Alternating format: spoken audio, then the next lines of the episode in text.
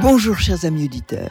Le bonheur, aujourd'hui, il vient de Chopin, mais surtout de son interprète, Jean-Nicolas Diatkin. Jean-Nicolas Diatkin qui est dans notre studio. Alors, Jean-Nicolas, je sais que vous revenez euh, de Belgique et que vous avez donné un concert et que ça s'est très bien passé et que ce disque que vous nous avez apporté et qui se trouve euh, grâce à la fnac.com très facilement, eh bien, euh, marche formidablement parce qu'elle le retour des auditeurs, m'avez-vous dit. Et euh, donc, il a un gros succès. Bravo. Merci beaucoup. Jean-Nicolas, alors, on, on, remonte le temps.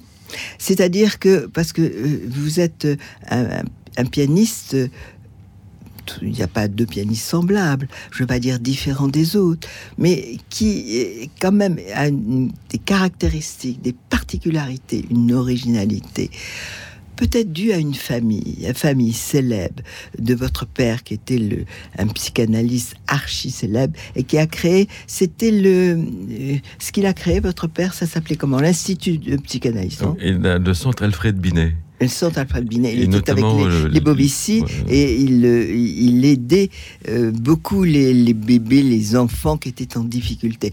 Si je vous raconte ça, c'est que euh, notre ami Jean-Nicolas a été très marqué par l'humanisme de son père et que euh, ça l'a influencé toute sa vie, aujourd'hui encore et peut-être plus, et que c'est une façon, j'imagine, euh, Jean-Nicolas, d'appréhender la musique différemment.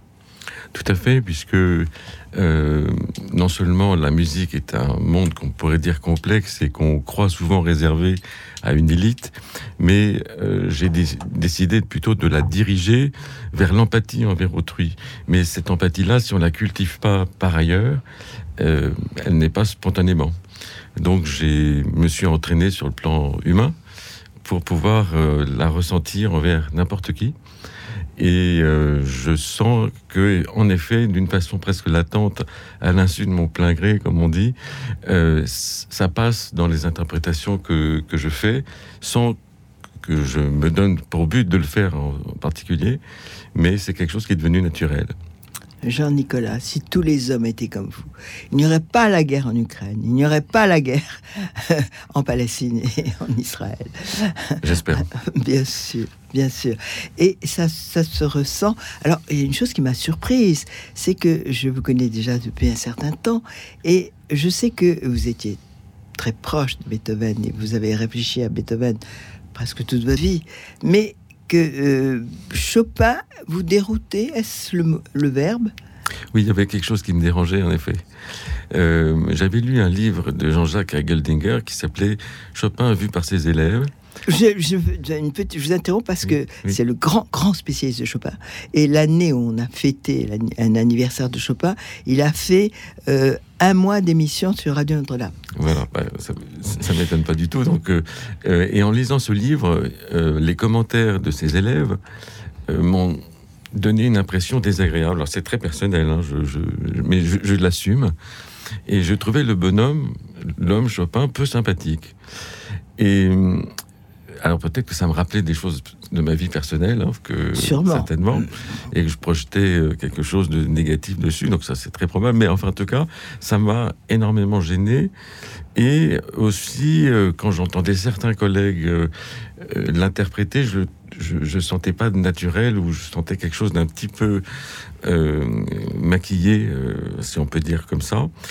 Et cette, ce filtre me gênait. Donc j'ai j'ai travaillé Chopin toute ma vie, j'ai travaillé euh, les études, j'ai travaillé énormément. Mais euh, en ce qui concerne les préludes particulièrement, que j'avais adoré adolescent, euh, il m'est tombé une sorte de voile qui m'a empêché de, de retrouver l'élan que j'avais ressenti à 14 ans. Et cet élan-là, je l'ai toujours recherché, mais c'était comme chercher un arc-en-ciel, ou pour chasser un arc-en-ciel, c'est-à-dire il recule toujours. Et je me suis dit, bon, bah, j'arrête, j'arrête de lui courir après parce qu'il s'éloigne. Et c'était une façon de courir après Chopin, de renoncer à cela? Voilà, donc je me suis dit, je, j'attends qu'il vienne à moi, peut-être. Pauvre homme. Voilà. Et donc, euh, euh, et ça c'est arrivé. Et c'est arrivé. C'est vous qui êtes arrivé à lui. oui, oui, mais quand même, mon professeur me, me, disait quand je cherchais trop fort à, à interpréter un morceau et que j'étais dans la volonté et que je voulais atteindre un but, et il me disait non, non, laissez le morceau venir à vous. Bien sûr. Et j'avais beaucoup de mal à le faire, mais non, quand on est, on est très volontaire comme moi. Bon. Et finalement, euh, il s'est passé une fusion, voilà. Et cette fusion euh, a opéré. Vous avez donné ce disque que euh, nos auditeurs vont avoir la joie de découvrir. c'est le premier? Pour Chopin? Pour Chopin, c'est le premier, oui. Ah, je suis très fier, très fier de présenter le premier disque de sur Chopin enregistré par Jean-Nicolas Diatkin. Merci beaucoup. Oui, alors euh, on va en parler bien sûr en long, en large de, ce disque, mais vous avez choisi les, préludes, euh, l'intégrale des préludes de l'opus 28, et puis euh, également la troisième sonate, la dernière sonate de Chopin, l'opus 58. Pourquoi ce choix? Alors c'est un, choix un peu par équilibre, parce qu'il m'a semblé que la, construction dramatique des préludes est une chose euh, qui ne va pas de soi. Euh, souvent, on peut les égrener, on peut les entasser, on peut en faire une série qui n'a pas forcément de cohérence.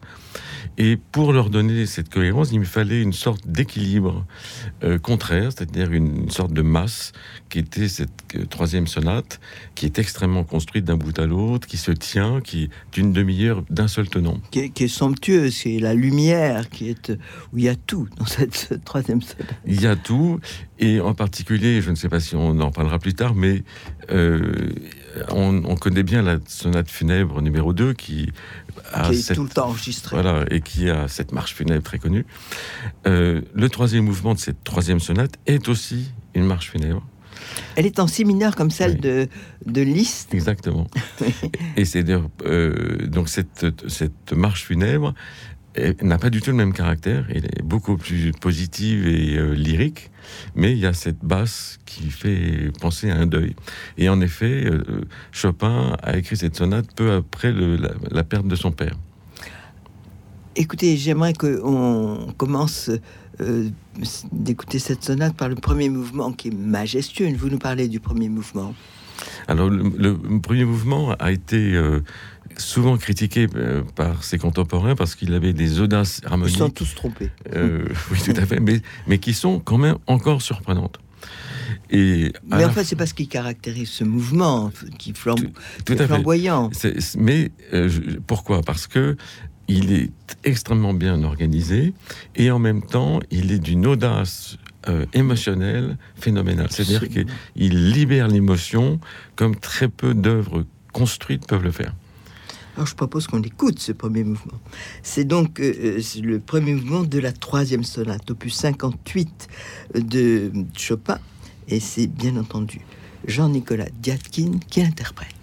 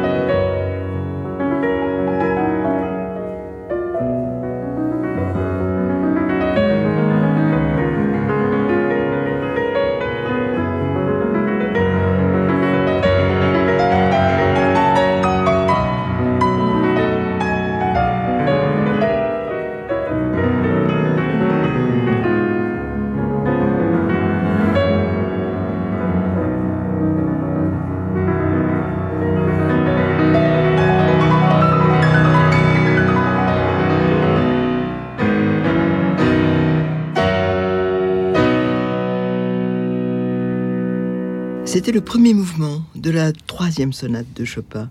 Et, c'était Jean-Nicolas Diatkin qui en était l'interprète. Jean-Nicolas, puisqu'on a la chance de vous avoir dans le studio, dites-nous comment on peut se, procurer ce disque en restant chez soi.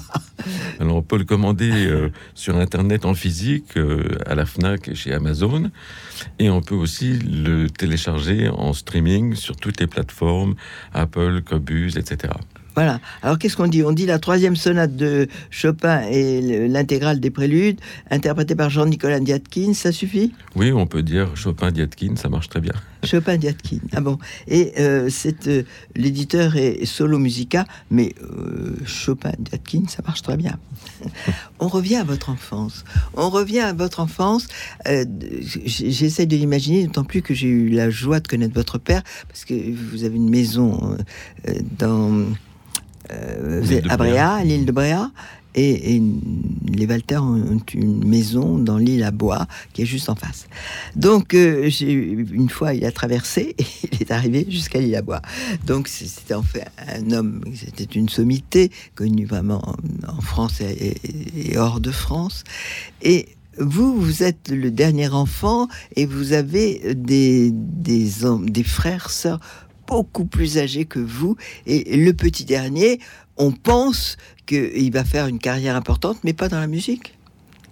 Vos parents, vos parents au départ ne pensaient pas ça Non, non, effectivement, euh, quand j'avais 6 ou 7 ans, mon père m'a acheté un microscope et il m'a dit c'est pour que tu deviennes un grand savant. Alors vous êtes devenu un grand savant de la musique, mais vos, frères et sœurs sont devenus de grands savants euh, aussi dans, dans leur discipline. Absolument. donc, euh, donc vous avez la joie quand même de pouvoir travailler votre piano comme vous voulez. Vous, vous, travaillez vraiment en tant que professionnel à partir de quand? J'ai commencé à travailler sérieusement à, 17 ans. Parce que mes parents ont voulu que j'ai une éducation, disons, classique. Ils se méfiaient à l'époque beaucoup du fait d'être enfant prodige. Bon, je, quand même, je, j'en étais pas un, mais j'aurais pu, en étant poussé, je, à 6 ans, je chantais dans ouais, Parker. Ça, j'ai toujours été complètement étonné. Et cet enfant, 6 ans, était capable de chanter des airs de Don Juan par cœur. C'est quand même, euh, ça a dû quand même un peu euh, épater vos parents. oui, mais pour moi, c'était pas du tout épatant, c'était normal. Bah oui, bien sûr, un enfant de 6 ans. et... Euh, donc, ils m'ont amené vers un professeur de piano et qui, ils m'ont demandé de chanter euh, dans Giovanni. Et moi, je faisais pas du tout ça pour la galerie, je faisais pas ça pour moi. donc, je suis allé me cacher derrière un paravent pour euh, ne pas être impressionné par l'assistance. donc, j'ai chanté des airs de Don Giovanni. et mon, mon professeur, mon futur professeur était il m'a dit, hum, je crois qu'il y a quelque chose là. Bon, et puis mes parents ont eu peut-être un peu peur de ce que ça pouvait faire euh, en faisant que de la musique 24 euh, heures sur 24 euh, à cet âge-là, etc. Donc, et je, crois qu'ils avaient raison parce que ça peut être effectivement dangereux si on fait pas ça bien.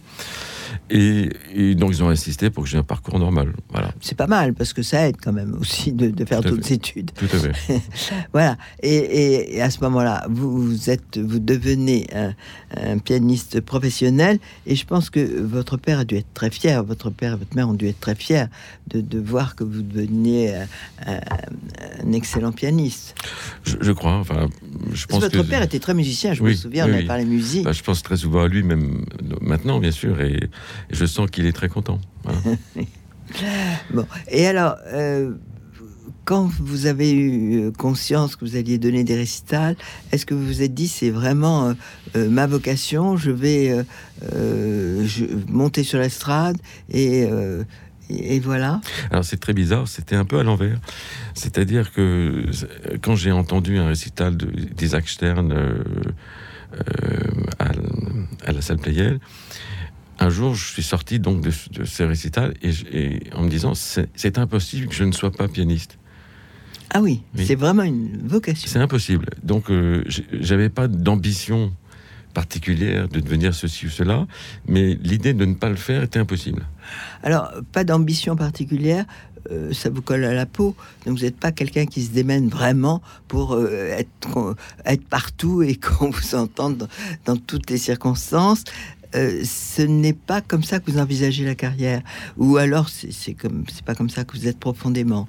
Alors euh, d'abord parce que j'étais convaincu que il fallait d'abord devenir un artiste de grande qualité avant de se vendre. Et euh, et donc maintenant, j'ai un peu l'impression d'avoir trouvé ma grande conviction dans ce que je fais. Je me sens vraiment bien. Je peux le défendre. Et j'ai donc envie de jouer pour le maximum de personnes, pour partager la musique avec le plus grand nombre de personnes possible. Euh, donc le, mot gloire euh, est un peu étranger en effet à ma personnalité, mais par contre l'idée de de partager la musique avec le monde entier, euh, en sens, dans le sens le plus grand nombre possible, euh, Millionen, comme disait Schiller, me plaît beaucoup. Mais quels sont les compositeurs que vous avez essentiellement envie de transmettre euh, aux, gens qui vous écoutent. Alors, Beethoven, ça je sais. Alors, alors je, toujours dans ces cas-là que c'est le compositeur que je travaille maintenant. C'est-à-dire euh, que ça peut être aussi bien euh, Honegger alors, euh, en ce moment, c'est Chopin, donc c'est Chopin que j'ai envie de transmettre. Euh, quand c'est Beethoven, on vient, dans, on vient dans le 19e siècle ou le 20e siècle. Voilà, mais ça a euh, été Ravel aussi. Ça a été Ravel, ça a été Shostakovich aussi. J'ai ah, vu Prokofiev, Rachmaninoff. Et ça s'arrête où Stockhausen? Non, pas, pas Stockhausen, non. Bon, je reste donc quand même dans ce qui, ce qui est à peu près mélodique. Bon, mais euh, en même temps, je suis ouvert parce qu'il faut pas, se, faut toujours rester ouvert à des à des formes de musique un peu différentes, surtout si elles sont très bien structurées. Euh, et aussi, j'ai découvert les sonates de Solaire, de Handel. Enfin, c'est très classique quand même. c'est même presque baroque. Donc là, on est. Oui, oui, mais ce que je veux dire, c'est c'est pas c'est pas les contemporains. Non, non, non, c'est vrai, c'est vrai. Mais je suis pas du tout fermé à ça. Oui fermé du tout. Écoutez, une chose que vous m'avez dit qui m'a surprise. Vous avez parlé des préludes et vous m'avez parlé beaucoup de l'unité que vous avez arrivé à, arrivé à trouver à ces préludes. Et moi, ce que j'admire le peut-être le plus dans ces préludes qui sont des petits bijoux vraiment où en quelques secondes, en quelques minutes, il y a une intensité d'expression et une variété incroyable. Et euh, on peut les jouer à la suite, on peut en jouer que deux, que trois, que quatre, dans n'importe quel ordre. Ce n'est pas gênant. Donc, euh, c'est pas forcé de, de, se dire euh, il faut chercher une unité. non, c'est pas forcé. Seulement, Chopin lui-même a quand même organisé les préludes en fonction d'une progression tonale, comme l'a fait Bach. Oui. donc, il a fait une progression tonale euh, et donc, je pense que de ce point de vue-là, il a calculé les choses pour qu'elles soient enchaînées. Alors, en effet, elles sont toutes euh, très belles et jouables hein, de façon individuelle. Mais quand on fait ce parcours tonal, elles prennent une force et qui s'accroît au fur et à mesure. C'est-à-dire quand on arrive au dernier, il y a vraiment une sorte de nécessité de conclure. Quand Chopin part à Majorque avec Georges Sand, les seules partitions qu'il emmène, mm. ce sont les préludes des fugues du clavecin tempéré de Jean-Sébastien Bach. Mais euh, il n'a pas fait toutes les tonalités comme lui du tout. Voilà, pas de la même façon, mais il les a toutes faites, puisqu'il y en a 24. Oui, et euh, ce qu'il a en commun, c'est le nombre, le chiffre. mais la progression euh, harmonique est différente, puisque Bach a fait une progression chromatique, Do, Do dièse, Ré, Ré, et donc Chopin et Tout est quinte. A, fait le, alors d'abord le, la tonalité euh, principale, ensuite son relatif mineur, et ensuite la quinte en dessous. la quinte en dessous, si vous voulez. Donc, et ça donne, si vous voulez, la, la progression harmonique donne l'impression qu'on attend quelque chose. C'est tout à fait intéressant. En tout cas, c'est une réussite. On écoute, on ne peut pas tous les écouter, bien entendu, mais on, va pouvoir en entendre quelques-uns. Sont extraits, bien sûr, de l'intégrale des préludes opus 28 de Chopin que Jean-Nicolas Diatkin vous permet d'entendre.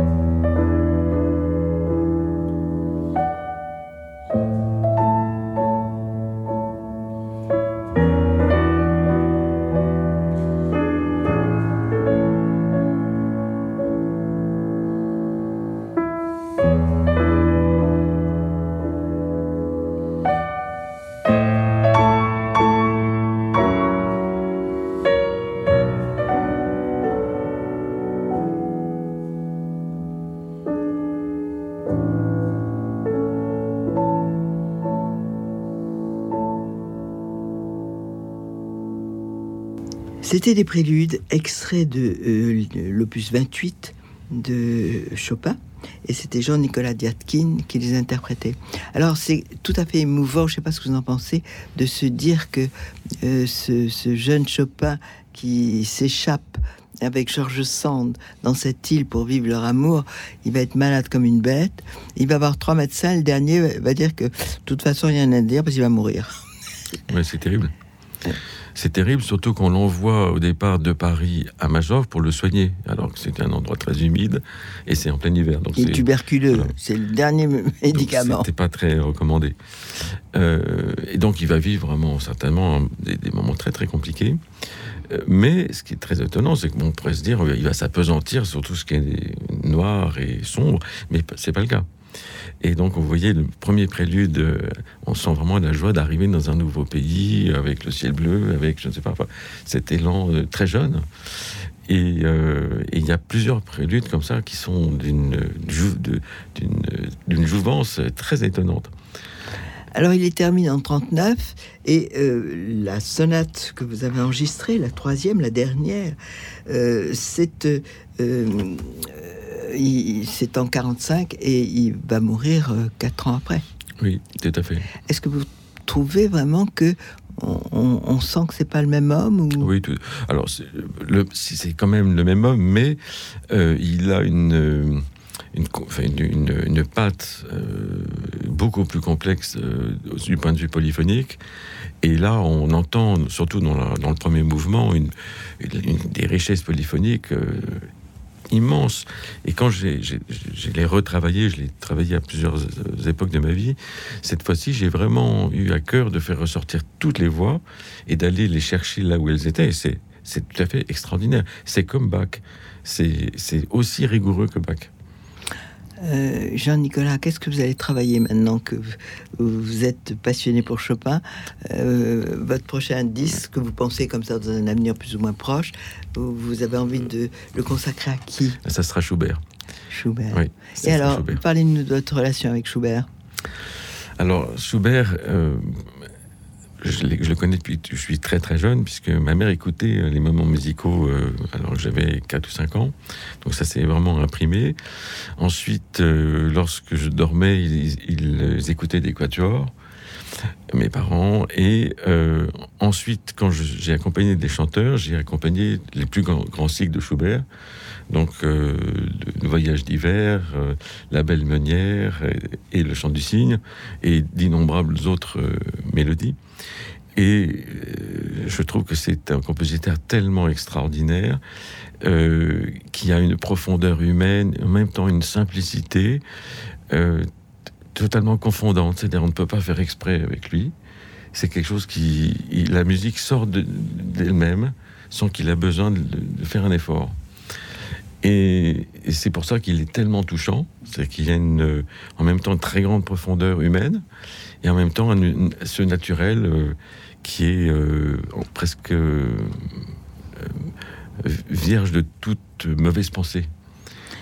Euh, Jean-Nicolas, avant que on, vous écoute encore dans du Chopin, j'aimerais que vous nous disiez si vous avez été intéressé par cet univers fantastique de la psychanalyse et, votre père était un maître est-ce que vous, avez vous-même euh, travaillé, réfléchi? Alors, j'ai été moi-même euh, mis euh, en psychanalyse par mes parents. J'imagine. Parce que dès que les choses n'allaient pas dans la bonne direction, je me dit peut-être ça serait bien que tu ailles voir quelqu'un.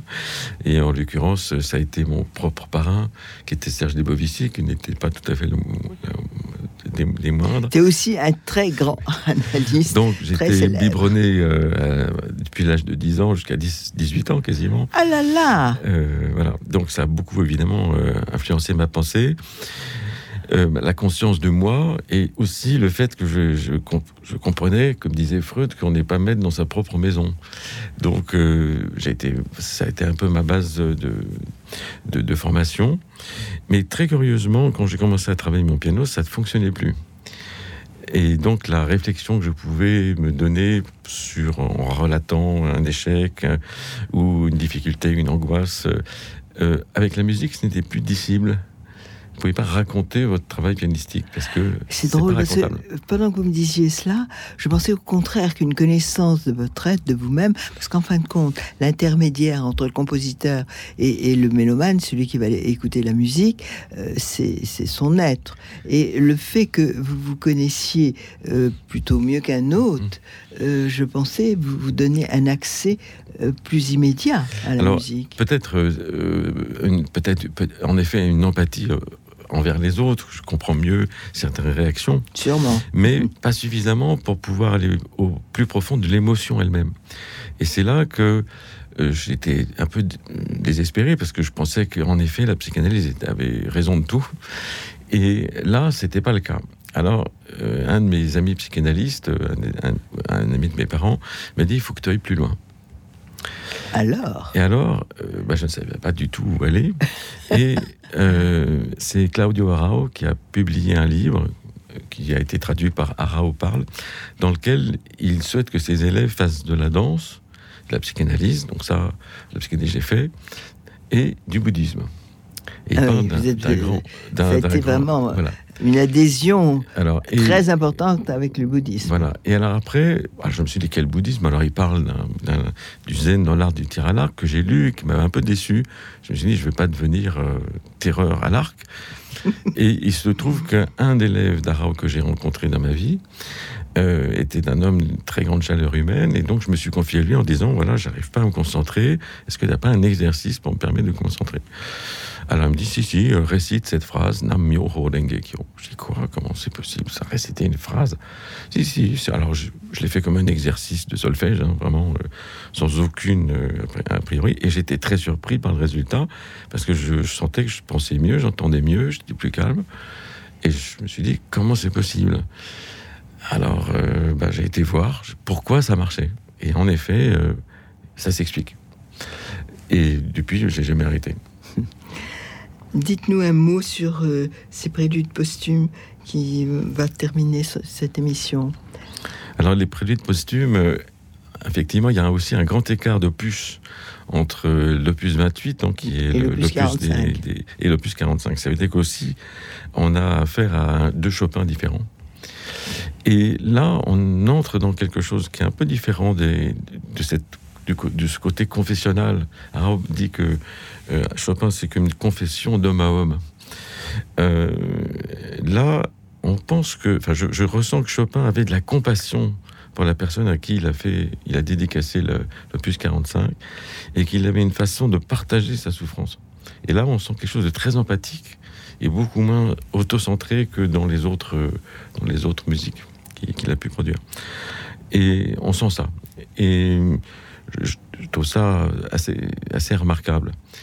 Euh, En même temps, très simple, puisque c'est la main gauche qui, fait, qui fait des volutes. Un, critique que je viens de, lire disait que il y a une sorte de parallèle entre l'opus 76 de Brahms et puis cette, ce prélude, hein, qui a un peu les mêmes, la même forme d'accompagnement à la gauche.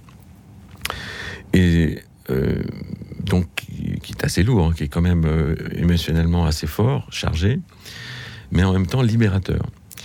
Et à la fin, le, dernier prélude est une réminiscence de 1834, presque une plaisanterie, probablement un peu une mi-étude. Il y a quelque chose d'un peu difficile à, à faire pour un de ses amis et qui se termine un peu en pirouette. Et je trouve que pour conclure un cycle aussi chargé émotionnellement, c'est ça repose.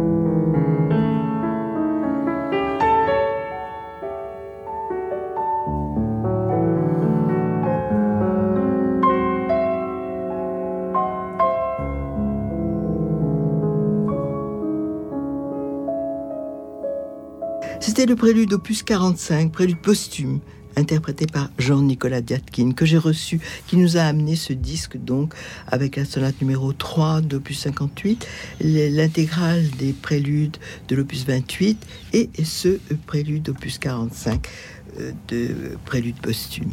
Voilà, on se quitte, mais on, se retrouve tous, puisque vous allez écouter en podcast euh, ce, ce, disque de Jean-Nicolas Diatkin, et puis notre conversation. Excellente journée et bonne semaine. À bientôt. Au revoir.